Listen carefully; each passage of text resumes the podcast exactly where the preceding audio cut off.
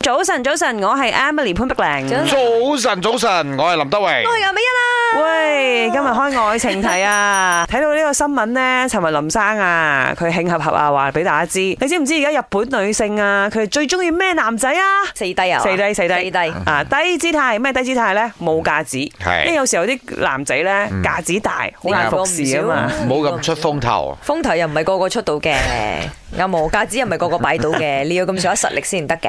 但係如果你越有實力，越低調越 好咯。係，哎梗係啦，梗係啦。低依賴，即係冇凡事咁依賴另一半，即係咁嘅男仔先至受歡迎啦。哎，林生唔唔符合呢個 category 咩 category 啊？低你依賴啊！你老婆你連你啦，個物啊喺邊度你都唔知啊 啦。呢啲呢啲濕碎嘢可以依賴，係係係做大事嘅人睇大㗎啦。係 OK 咁又係嘅，都 sweet 嘅。低風險即係咩意思咧？即係要 consistent。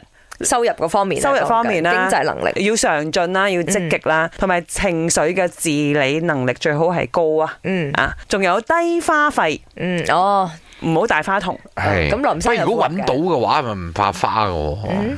咁啊係。日本女仔已經係咁啦，請問馬來西亞女仔係咪咁咧？係咪你比較中意呢四低嘅男仔呢？嗱呢個題真係針對你㗎啦，因為我哋兩個已經係即係唔係，梗係咪林生啦？林生呢收啲我工㗎啦佢情場高手，見過咁多女仔，你覺得係馬來西亞女士中唔中意四低嘅男仔啊？誒唔中意，點解暫時仲未符合呢個條件，啊哈！ 因為我哋都未去到呢個 境界。嗱，我嘅話，我又覺好得四話低裏邊邊兩低你係最安啊啦？最安啊！ 肯定係低低咩啊？低姿態有冇？我中意低調嘅男仔嘅。係咯，哦，啊低姿態咯，即係有咧謙虛嘅男仔啦。其他我又還好喎，嗯但係有一樣嘢我又諗翻，林生又覺得啱嘅。如果佢有實力嘅話咧，佢的而且確又可以擺架子嘅。